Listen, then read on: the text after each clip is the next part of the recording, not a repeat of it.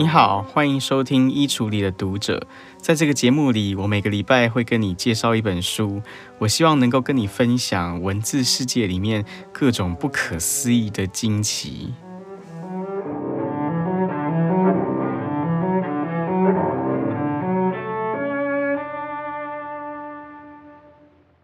今天我想要和你聊一聊情绪这件事情。我想和你聊一聊情绪到底是什么，情绪是怎么产生的，还有人为什么会经验到情绪。在开始之前呢，我想要先邀请你听一小段音乐，并且呢，我想要请你在听这段音乐的时候，我想请你特别注意一下，你经验到一种什么样的情绪。或者是，请你注意一下，在这个音乐里面，你联想到一个什么样的场景？你联想到一个什么样的时空？或者是你联想到你生命中的哪一个人？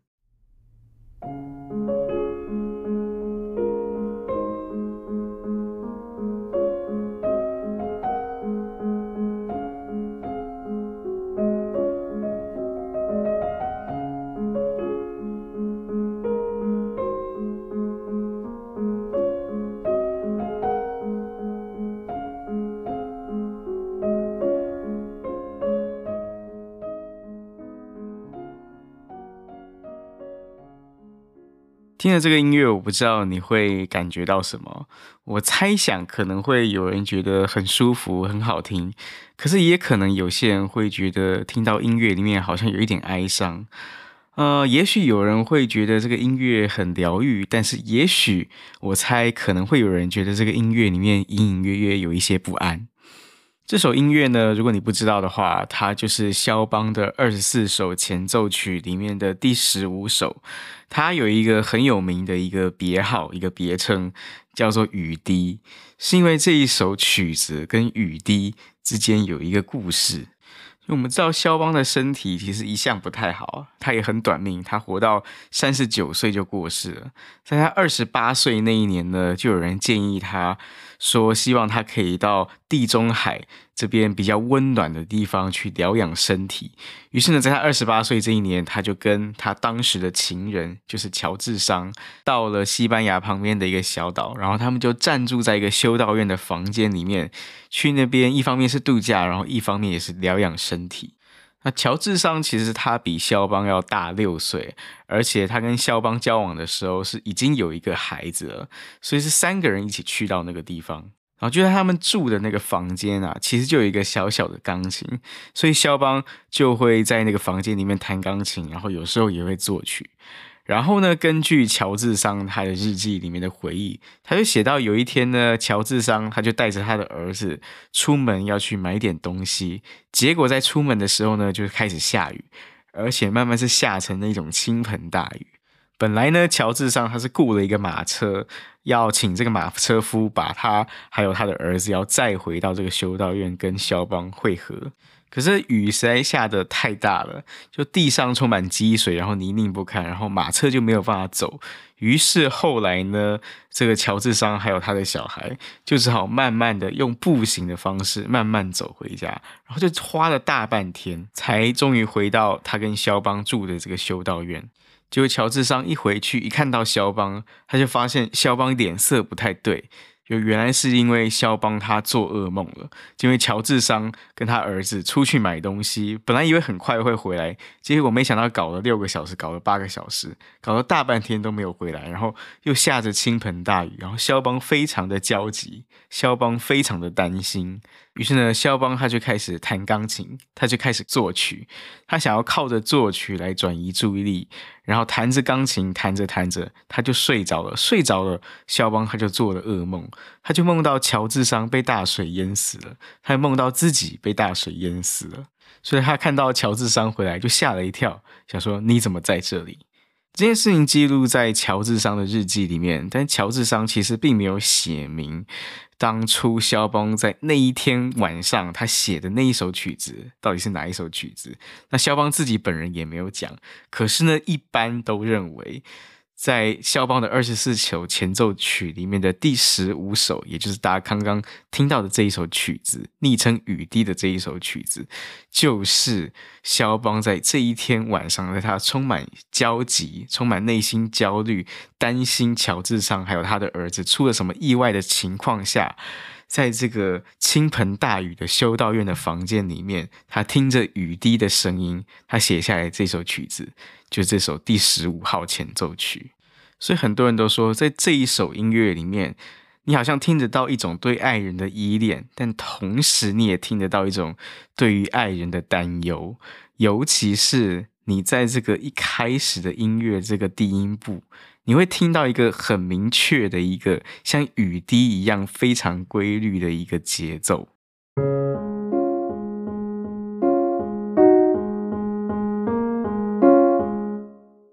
这个固定的节奏呢，后来到了乐曲的中段的时候，它会变成呈现在高音部的地方。但是无论如何，在这一整首曲子里面，这个固定节拍的这个像雨滴一样的这个节奏，是贯穿整首曲子，不断不断重复出现的。在听完了雨滴前奏曲的故事之后，我想要邀请你再听一次这首前奏曲，然后我想要请你比较一下，你这一次听跟你第一次听是不是有一些不同的感觉？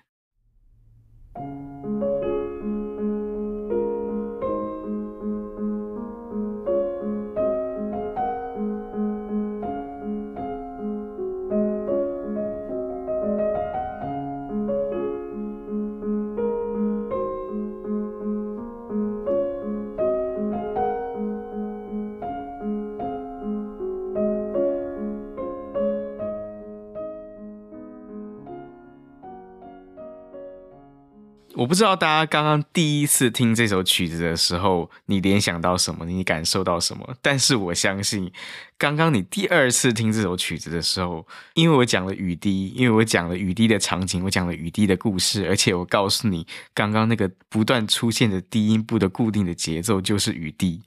所以我想你第二次听这个音乐的时候。难免你会听到雨滴的声音，或者至少难免你会去想要比较那个低音部的节奏跟你听过的雨滴的声音之间的关联。那如果你刚刚做了这样子的联想的话，其实你跟大部分人都是一样的，因为对大部分人来说，音乐都是一种非常抽象的艺术。所以，大部分人总是会想要用过去的一些经验，总是会透过过去我们经历过的一些感受，来为我们正在听的音乐给它赋予一些特定的意义。就好像你在知道这首曲子叫做《雨滴》之前，听到这个音乐，你可能会有一些非常不一样的联想，非常不一样的感受。但是，当你知道这个曲子叫做《雨滴》，当你听过这个曲子的故事之后，你好像已经不可能把雨滴的意象排除在你的想象力之外了。在音乐史上，其实很多曲子都有类似的命运。比方说，大名鼎鼎的贝多芬的第十四号钢琴奏鸣曲，这首曲子在贝多芬在世的时候，它就叫做第十四号钢琴奏鸣曲，它没有别的名字。可是，在贝多芬过世之后，有一个乐评人，他听到这首曲子。他就觉得这首曲子听起来实在太像是流声湖湖面上映照的月光，于是到今天，这首曲子就有了一个非常有名的一个别称，就叫做《月光奏鸣曲》。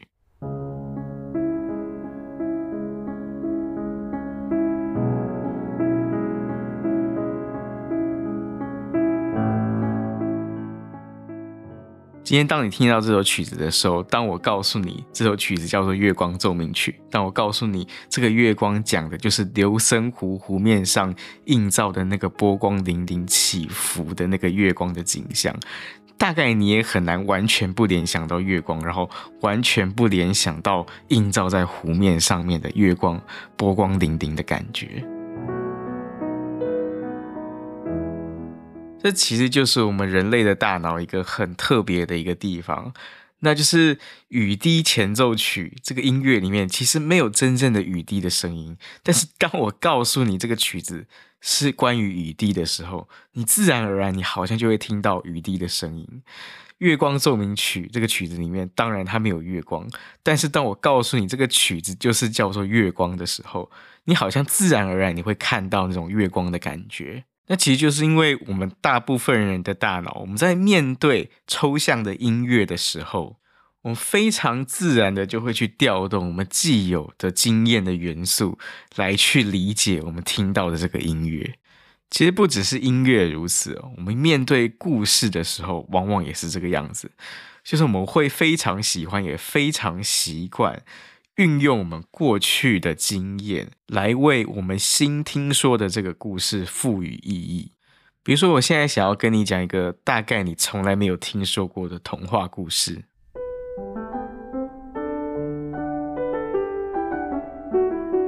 很久很久以前，有一个远在天边的神秘王国。在这个远在天边的神秘王国里，住着一位美丽的公主。这位美丽的公主流血身亡了。好的，故事说完了。我想说到这里，你大概会觉得有一点错愕，觉得有一点奇怪，因为这完全不是一个典型的童话故事会有的发展。我在一开始讲这个故事的时候，其实它是一个很典型的童话故事的开头，对不对？就是很久很久以前，然后我讲有一个王国，然后里面有一个公主，这都是典型的童话故事的开头。那你可能会预期说，这个故事里面应该有一个国王，然后这个国王就在思考他这女儿的婚事要怎么样办理，然后就会有一些求亲者，大家都要来跟这个美丽的公主求爱，或者是说有一个坏心的皇后很嫉妒这个美丽的公主，所以想尽办法要除掉她什么之类的。像这样子的情节，才是我们预期当中一个美丽的公主的童话故事，它应该会有的情节发展。但是当我告诉你说，这个美丽的公主她流血身亡，然后就死了，你会觉得很错愕。一方面是因为这个情节完全没有发展，然后故事就结束了；二方面是因为流血身亡而死，这通常不是童话故事里面会有的情节，因为它太暴力、太血腥了。它不是我们预期当中童话故事有的元素。其实从这边我们就可以看出来，我们在听一个故事的时候，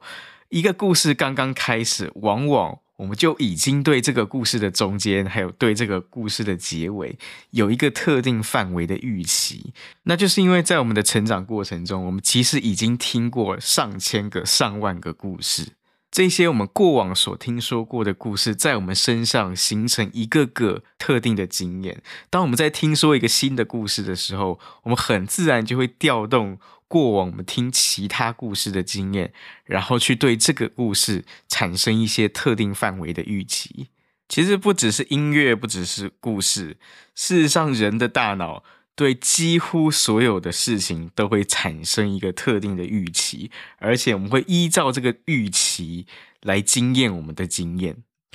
比方说，我想你可能也听说过一个非常有名的一个心理学的实验，叫做汉字的顺序并不一定能影响阅读。这个实验就是说，研究者他把印在纸上的一个正常的句子，把里面的一些字词打乱顺序。但即使是这些被打乱顺序的句子，一般人在阅读的时候也不会感到任何的困难，甚至他可能根本就没注意到这个句子里面有一些词汇的顺序是被打乱的。比如说，我把汉字的顺序并不一定能影响阅读的这一句话，我写在纸上，然后呢，我把顺序我故意写成序顺，然后我把不一定能我故意写成不定一能。然后我再把影响阅读故意写成隐约想读，那这样子一来，这句话写在纸上，它就会变成汉字的序顺并不定义能隐约想读。但即使是这样一个被打乱顺序的句子，当一个普通的阅读者，他第一次看到这个句子的时候，他还是会把这个句子解读成汉字的顺序并不一定能影响阅读，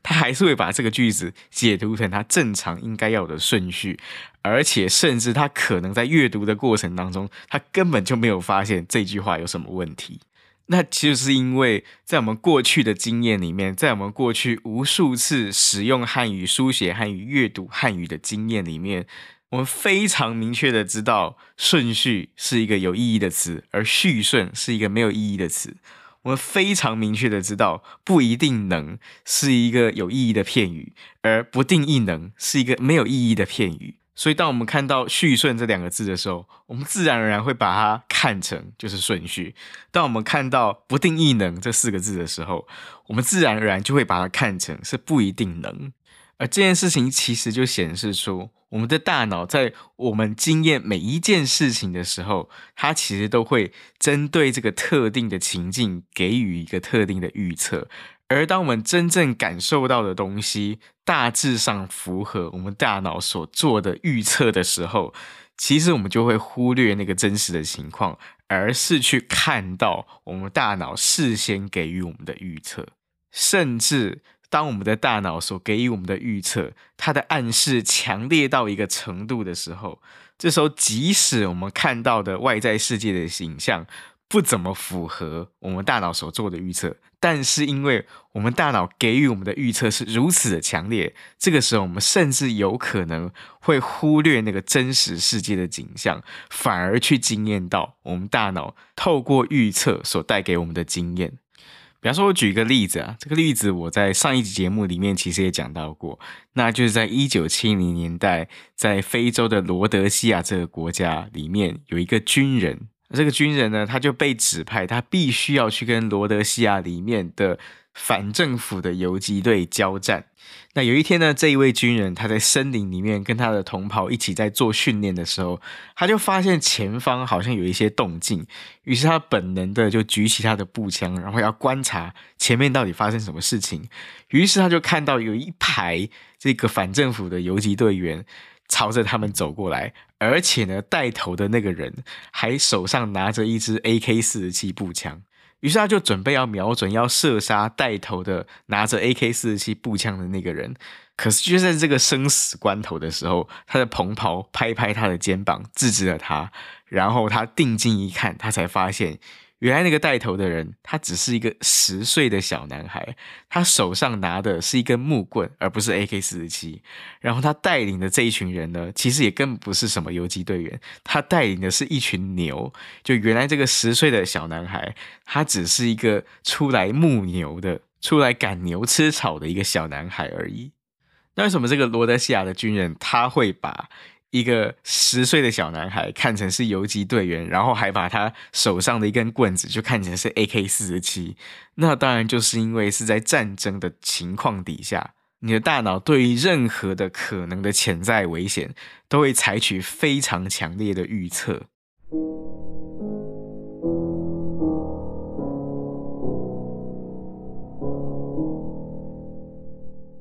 那我刚刚讲的是一个大脑预测错误的例子。其实这个大脑预测错误的情况，不只是在战场上面会发生，这种一般日常生活中也可能会碰到。比如说，在美国的社会里面，黑人，尤其是黑人的男性，他往往被认为是具有比较高的犯罪率，或者他被很多人认为是比较具有侵略性的。所以很多时候，即便在同样的条件底下，当一个黑人跟一个白人他做着同样的行为的时候，一个黑人他因为他的肤色，他更容易被认为他是在做犯罪的事情，或者他更容易被认为是在做具有侵略性、具有攻击性的事情，因而也就导致黑人被逮捕的几率，还有他们被枪杀的几率都是比较高的。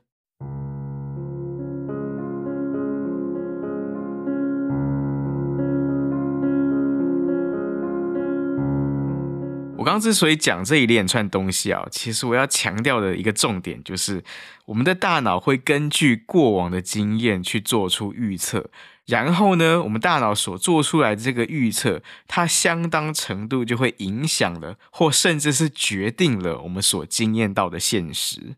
那这一点跟我们今天的主题情绪有什么关系呢？那就是因为对很多现在最前沿的情绪科学家，还有神经科学家来说，我们大脑的这项特点，它是可以用来解释为什么我们会惊艳到情绪，以及它可以解释为什么我们会在特定的情境里面经历到某一些特定的情绪。我今天要介绍的这本书呢，它的原文的书名叫做《How Emotions Are Made: The Secret Life of the Brain》。这个书名呢，如果直接翻译成中文的话，就叫做《情绪是如何被创造出来的》。副标题叫做《大脑的秘密生活》。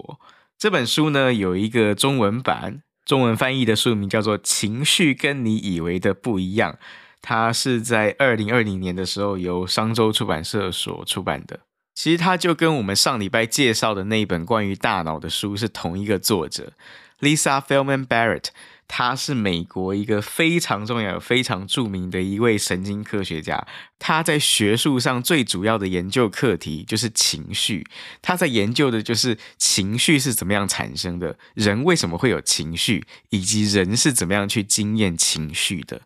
在这本书的一开头，我们今天的作者 Lisa Feldman Barrett。他就告诉我们一个非常基本的他的一个学术立场，那就是他认为我们所经验到的情绪其实是由我们的大脑主动建构出来的。我们每一个人都有很多各自不同的过往的经验，而这些过往的经验就会帮助我们的大脑针对我们现在所身处的情境做出一种预测。而这个预测其实它就影响了，或甚至是决定了我们会经验到怎样的一种情绪。比如说书的一开头，我们今天的作者 Lisa f e l m a n Barrett，他就分享了一个他自己的一个故事。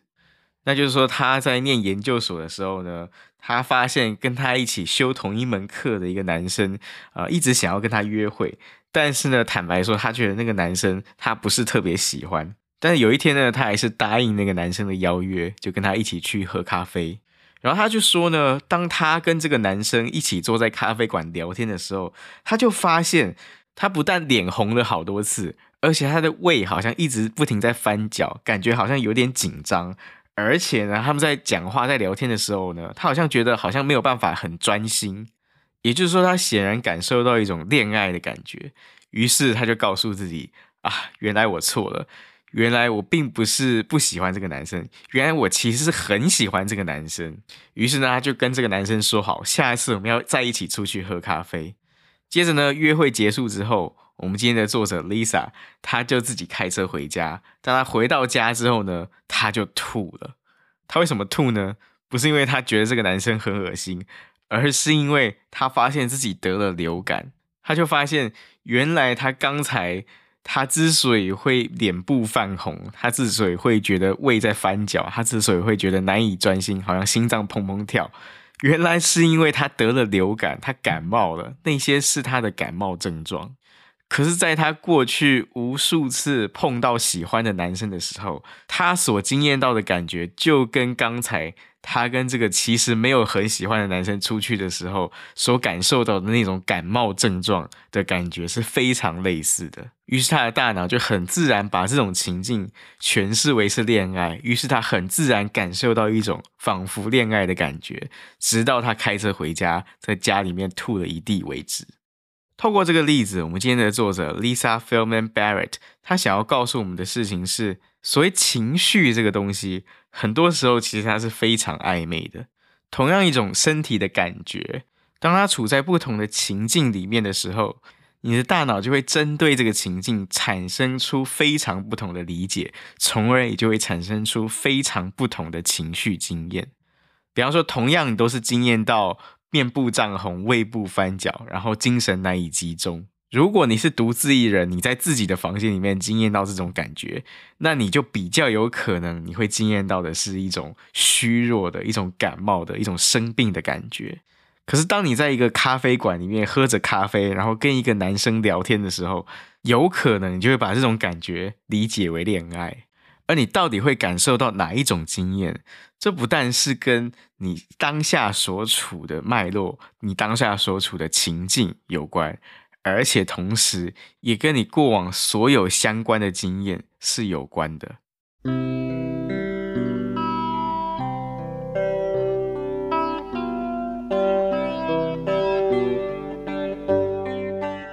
在讲到情绪的时候，一般人往往也会有另外一个很常见的观念，那就是一般人往往会认为，一个特定的情绪，它就会引发一个特定的表情。比方说，当我们快乐的时候，一般人可能就会认为，你快乐的时候，那你的表情可能就是会笑，或者你会微笑；而当你悲伤的时候呢，你的表情可能就是你会哭，或者你会有一个哭丧的脸。然后，当你恐惧的时候，你就会有一个恐惧的脸；当你生气的时候，你就会有一个生气的脸。但其实事实是，同样一种情绪在不同人身上，它可以有非常不同，甚至看上去完全相反的表达的方式。比如说，我想请你想象一下，如果你正在经历悲伤的情绪，那你会有什么样的表达？有可能你会想要哭泣，但也有可能你会不想要哭泣；有可能你会想要找人说话，找人诉苦，但也有可能你会什么话都不想说。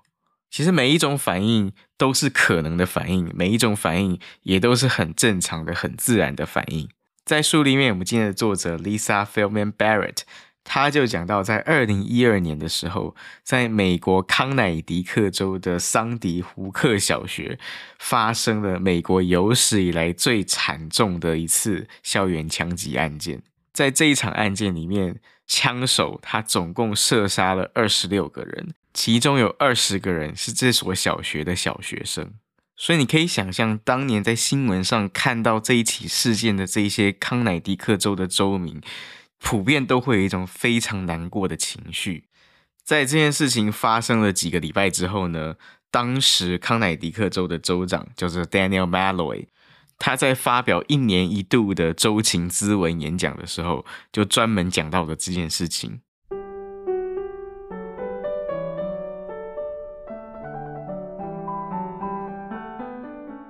他说：“我们所有人一起走在这条漫长阴郁的路上，我们不曾想过，在康乃狄克州的任何一个美丽城镇，有可能发生像牛顿镇这样悲惨的事。然而，在这历史上最惨烈的其中一天，我们也看到了这个州最美好的一面。胡克小学的几名老师和一名治疗师牺牲了自己的生命，保护了这些学生。”我想你可以想象，州长在讲这几句话的时候，他的表情是凝重的，他的表情是严肃的。但是如果你够细心的话，你也会注意到，州长他在讲这几句话的时候，在某一些段落，其实他露出了微笑。那州长为什么会在如此哀凄的一个场合面露微笑？其实如果你去看他演讲的影片的话，你就会知道。这是一个非常高段的情绪的表达，就是他基本的情绪仍然是哀伤的，但是透过这个微笑，你可能会觉得在哀伤之中隐隐约约有一些正面的力量。透过这个微笑，你可能会觉得这个哀伤反而更有深度了。透过微笑，这个哀伤它不但不是变得比较轻浮，而是它好像变得更加的庄重了。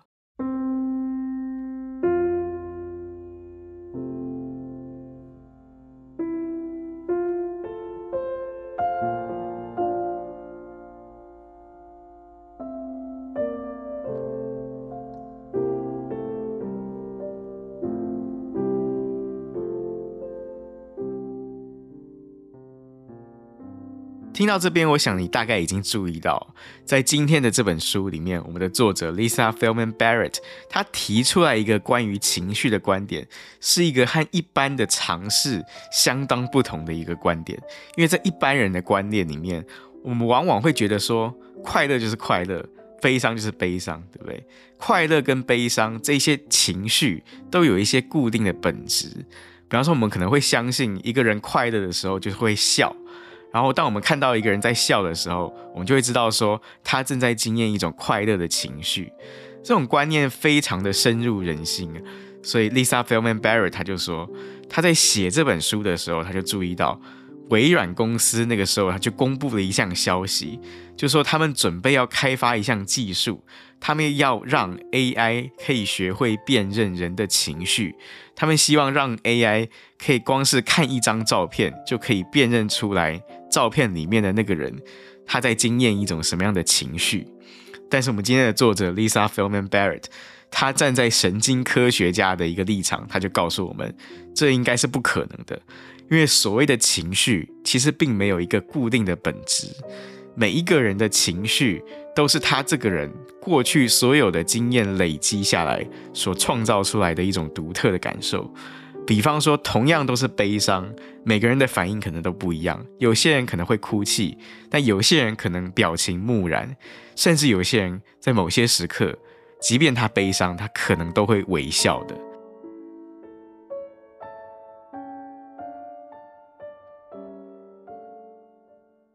除此之外呢，在书里面他也讲到，在过去很长很长一段时间里面，科学家曾经相信有一些最基本的情绪是普世皆然的。比如说，如果你去看一些比较传统的心理学教科书的话，你可能就会看到，他就会告诉你说，人有六种最基本的情绪，哪六种呢？这六种最基本的情绪就是快乐、悲哀、恐惧、愤怒。惊讶，还有厌恶。那为什么是这六种情绪呢？那是因为早年的科学家曾经做过一种实验，就他们收集这六种表情的照片，然后他们找来一些受试者，让受试者给这些照片做归类，然后他们就发现呢，绝大部分人的归类都是一致的。都是把这些照片就归类成六种表情、六种情绪，所以他们就认为说，这六种情绪必定是普世皆然的情绪，因为任何人好像都能够很明显的、很准确的看出来这六种表情是属于哪一种情绪。可是呢，后来又有很多科学家发现这不对，因为他发现这个实验设计可能有一些问题。因为在原本最初版本的那个实验里面，他们问受测者的问题是怎么问的呢？他们的问题的问法是，他们就把这六种情绪秀出来给大家看，在电脑上把快乐、悲哀、恐惧、愤怒、惊讶和厌恶这六种情绪一一列出来给受测者看。然后呢，旁边再秀出一个特定情绪的表情，比如说秀出一个快乐的表情，然后让你去圈选这个表情是属于六种情绪当中的哪一种。但这一种做法其实已经在暗示受测者，你所看到的表情是六种情绪当中的一个。所以呢，后来有科学家就重新要做这种实验。但是呢，他们改了实验设计，他们不把这六种情绪的名称列出来给你参考，而是要你自己说你认为这个表情代表什么情绪。结果他们这样做之后，正确回答出来科学家心目中的那个答案的人就明显的变少了。而且更有意思的是什么呢？更有意思的是，假如你离开西方世界越远，你去到离西方世界越遥远的一些原始部落去做同样的实验设计，去做同样的测试，你就会发现人们的答案会非常不一样。比如说，如果你愿意花一个月的时间，你开着吉普车，你去到非洲纳米比亚的辛巴人的部落去做实验的话，你就会发现这些辛巴人他并不会把这六种照片就分类成六种情绪，而是分成三种。其实这个结果不会令人太觉得意外，对不对？因为我们都知道，我们每一个人所身处的文化，它总是在影响着我们的认知。我们所使用的语言，其实也在影响着，甚至决定着我们所感受到的现实。原来他书里面就讲到，如果你要一个美国人画彩虹的话，那彩虹它会画成几个颜色呢？通常一个美国人他会把彩虹画成是六个颜色。为什么是六个颜色呢？那就是因为在英语的概念里面，彩虹是由六个颜色所组成的。这六个颜色就是红、橙、黄、绿、蓝、紫。可是呢，如果你叫一个俄国人、俄罗斯人来画彩虹的话，通常他会画成七个颜色。那就是因为在俄文里面，深蓝跟浅蓝是用两个不同的字去形容的，所以在俄文里面。彩虹它就会变成是红、橙、黄、绿、浅蓝、深蓝、紫这七个颜色，就有点像在中文里面蓝跟靛。是两个不同的字，虽然蓝跟靛有时候我们很难区分，因为颜色它是一个连续的光谱，有时候真的很难区分什么是蓝，什么是靛，很难区分什么是浅蓝，什么是深蓝。但是因为我们有蓝跟靛这两个不同的字，所以它会形塑我们的认知，它会让我们看到蓝跟靛是不同的颜色。所以当你要我画彩虹的话，我也可能也会画成七个颜色，就是红橙黄绿蓝靛紫这七个颜色。当我们讨论到情绪的时候，其实也是非常类似的情况，因为情绪跟情绪之间往往并没有一个非常明确的分界，情绪跟情绪之间往往它也是一个连续的光谱。比方我们可能会说，悲伤跟疲惫是不同的情绪，但是悲伤跟疲惫之间有时候很难去明确的切割，对不对？当你感到悲伤的时候，你可能整个人会意志消沉，你可能会变得很消极，你可能会不想做事情，你会觉得做任何事情都提不起动力，然后觉得做任何事情好像都没有意义。而当你真的非常疲惫的时候，很有可能你会有类似的经验，对不对？所以，到底什么叫做悲伤，什么叫做疲惫？彼此之间的分界有时候不见得那么明确。所以，我们就会发现，在世界上有一些文化里面，悲伤跟疲惫这两个概念是用同一个字去讲述的。比方说，它里面就讲到大溪地人的语言里面，悲伤跟疲惫跟冷淡这几个不同的情绪概念，都是用同一个字去讲述的。那个字叫做 “pea pea”。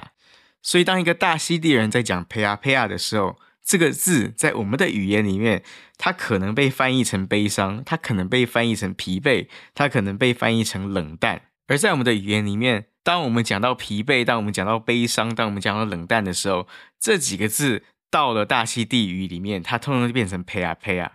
所以你就可以想象，当一个大溪地人他在感受情绪的时候，有可能他会更容易把悲伤、把疲惫、把冷淡这几种我们看起来有所区别的情绪，都看成是同样一种情绪或类似的一种情绪。而当我们在讲中文或者我们在讲英文的时候，我们则是会更倾向于想要去区别悲伤跟疲惫跟冷淡之间的不同。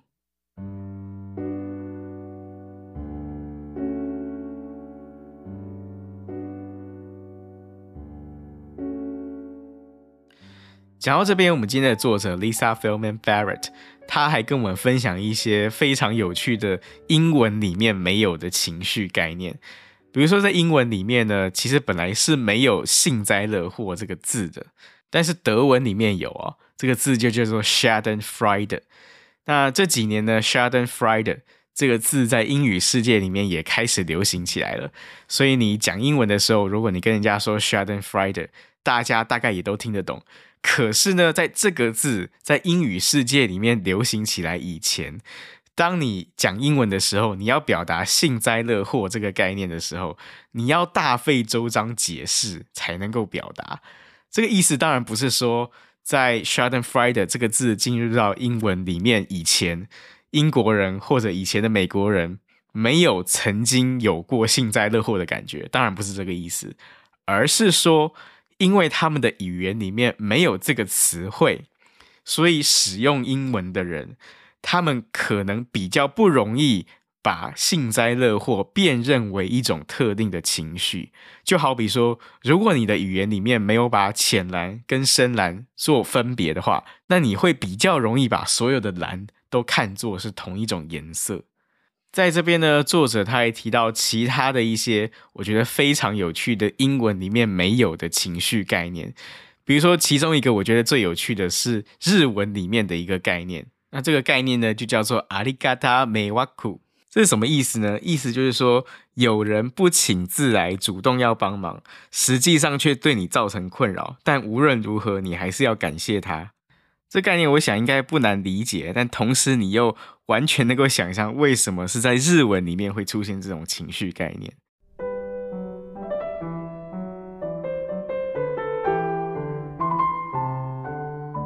在这边呢，我们今天的作者 Lisa Feldman Barrett，她也对美式文化的情绪表达提出了一个反思。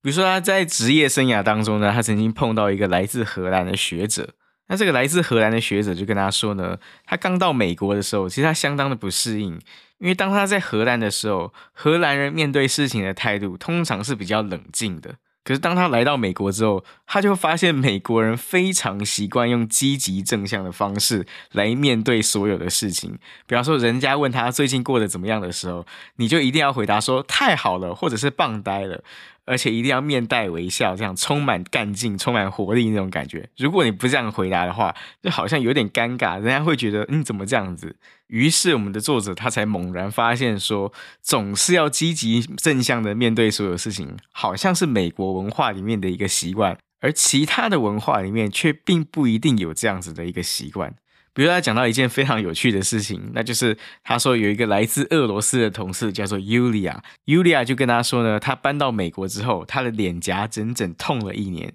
因为他以前在俄罗斯从来没有那么经常笑过。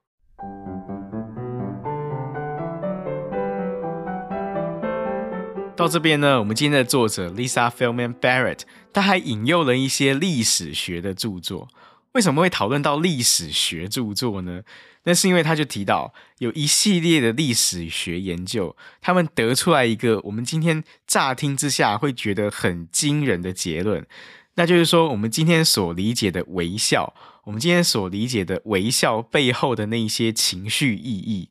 其实在十八世纪之前很可能是不存在的。我的意思当然不是说十八世纪以前的人都不会微笑，而是说十八世纪以前的人。他们不会像今天的人一样，把微笑当作是一种表示友善，或者是当作一种表示我很高兴的工具。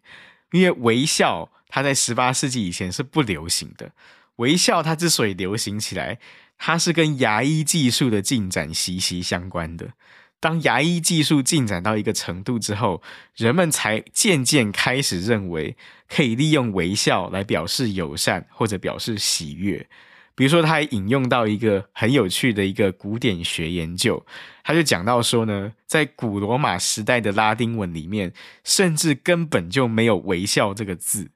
当然，这意思不是说古的罗马人不会微笑，而是说对他们来说，微笑这个动作可能不具有任何特殊的文化意涵，或者是情绪上面的意涵。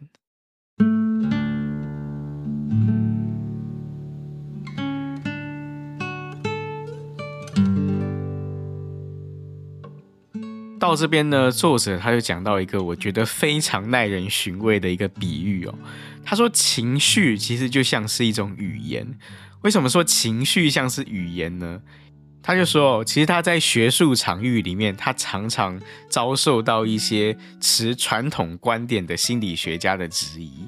因为呢，他就强调说嘛，他说呢，我们的情绪是由我们的大脑主动建构出来的，所以很多呃比较传统观念的心理学家都会质疑他说，那你的意思是不是在说情绪只是虚构出来的东西，情绪并不存在，等等等等。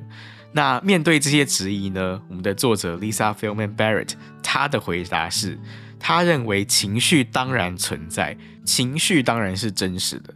只不过这种真实，跟我们说太阳是真实的，它的意义不太一样。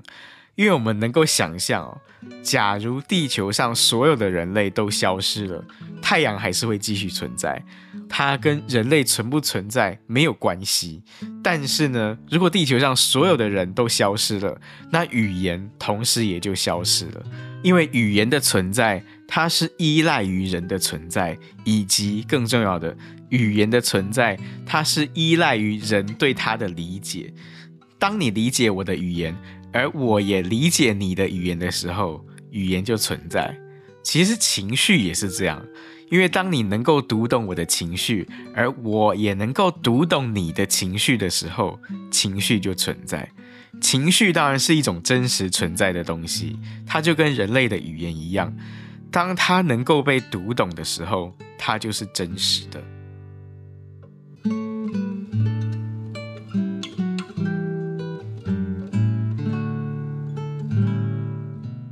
到这边呢，Lisa Feldman Barrett，她还提到另一个情绪跟语言很相像的地方，那就是情绪是可以拿来沟通的。我们人都很习惯用语言来沟通，对不对？因为透过语言，我可以叫你去做一些事情，我可以影响你。但其实情绪也是一样啊。假如我今天在你面前表达出悲伤的话，不管你愿不愿意，多多少少你的情绪会受到我影响。同样的，假如我今天在你面前表现出快乐，多多少少你也会感受到快乐。这种情绪的影响力，在亲密的人身上往往是尤其的明显。比如说呢，如果你的伴侣他对你表达出沮丧的情绪，你可能也会觉得非常的沮丧。但相反的，如果你今天觉得很沮丧，然后你跟你的伴侣表达出这种沮丧的情绪，那你表达完之后，你可能就会觉得好过一点了。这是因为你跟你的伴侣之间，可能已经形成了一种情绪的共同体。你可能已经学会非常细致的去读懂他的情绪，而他也已经学会非常细致的读懂你的情绪。所以你们之间彼此两个人的情绪，可能是可以互相调节的。所以 Lisa Feldman Barrett 他就说，假设有一天当你的伴侣离开的时候，你可能会觉得心中缺了一块，或者是你可能会觉得好像失去了一部分的自己。我们常常会这样子去形容那种失去伴侣的感受，对不对？就缺了一块，或者是好像自己的一部分不见了。其实这可能是真的，你知道吗？因为 Lisa Feldman Barrett 他就说，当你失去伴侣的时候，其实你失去的是一种调节你情绪的机制，或者调节你身体感受的一种机制。当你伴侣不在的时候，你可能睡觉都睡不好的。那是因为那个人他可能已经成为你睡眠经验里面的一部分了，或者你白天在家里面做事的时候，如果那个人不在，你可能都会提不起劲，因为你可能平常习惯的工作状态已经不存在了，或甚至你可能会感受不到快乐，因为可能在过去无数次你感受到快乐的经验里面，那个经验都是跟他有关的，但今天他不在了。那这个时候我们怎么办呢？我们怎么样面对这种失落的感觉呢？在这边，Lisa Feldman Barrett 她提供了一个建议，我觉得很有意思。她说呢，这个时候我们或许可以尝试让自己去学习更仔细、更细致的区辨各种不同的情绪。他说这可能是有帮助的。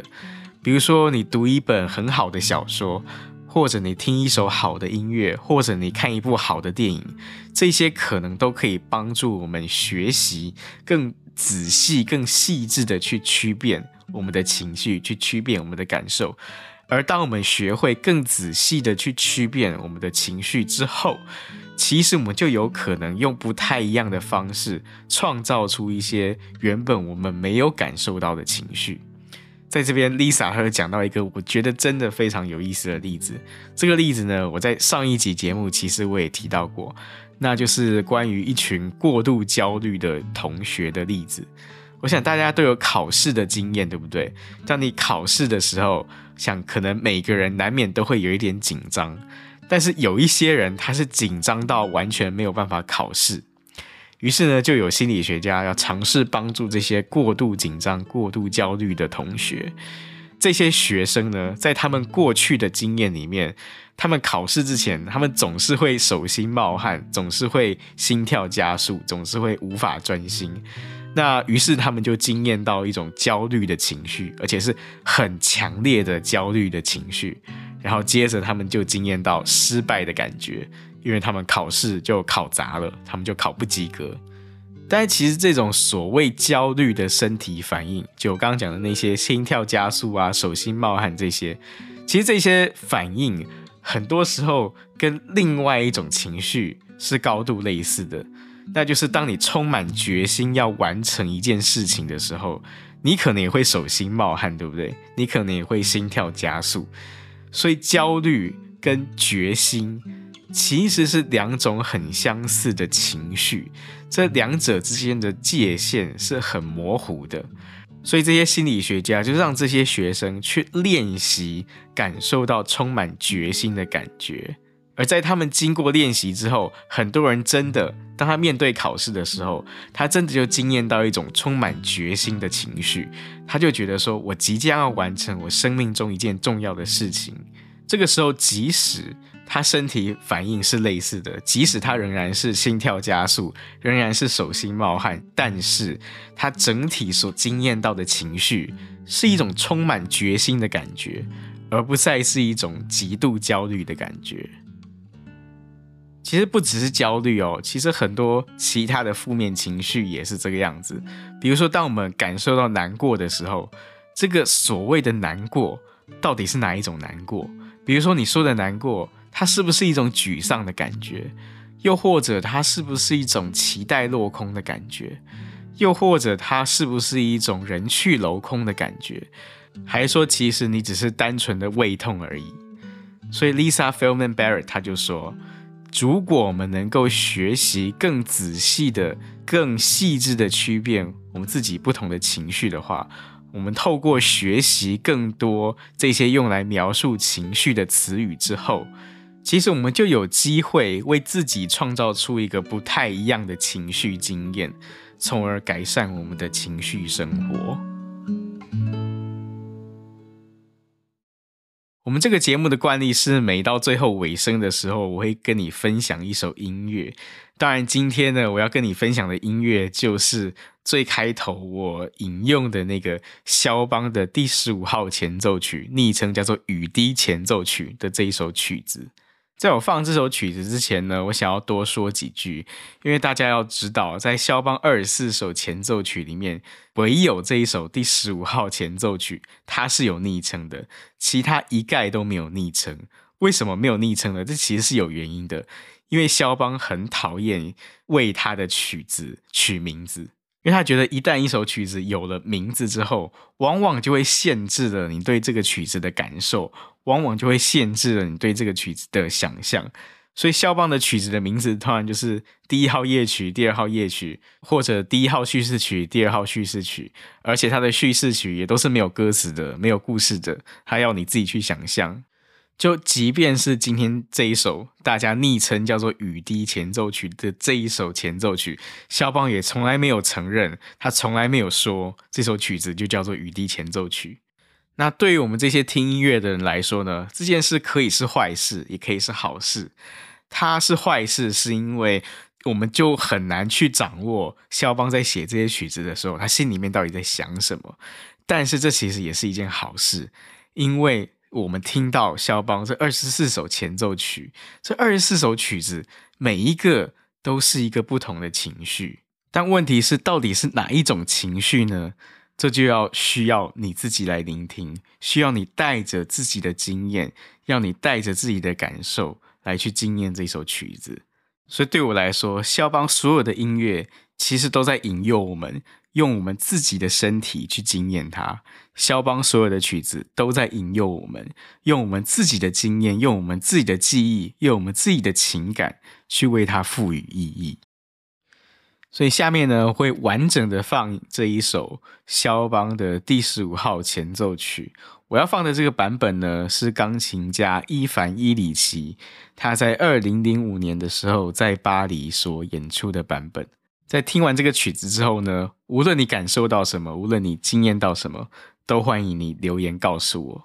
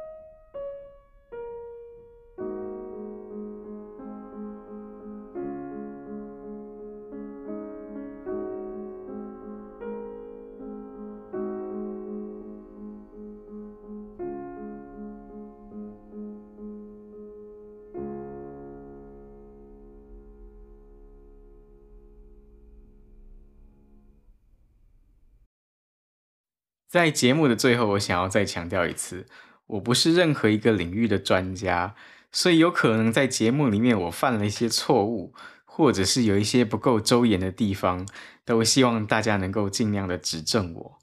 如果你是用 iPhone 收听的话，我欢迎你到 Apple Podcasts 这个 APP 里面找到我的节目，滑到最下面就可以留言给我。如果你是用 Android 手机或者其他方式收听的话，你可以到我的 Facebook 或者我的 Instagram 就可以留言给我，或者呢，也可以写 email 给我。我的 email 地址就是 closetreader 一二三 at gmail dot com，或者你看我们这个节目的描述栏也可以找到我的 email。今天最后还是谢谢你的陪伴，啊、呃，我很奢侈的希望这个节目的听众都能够成为我的良师益友。我们下次再见。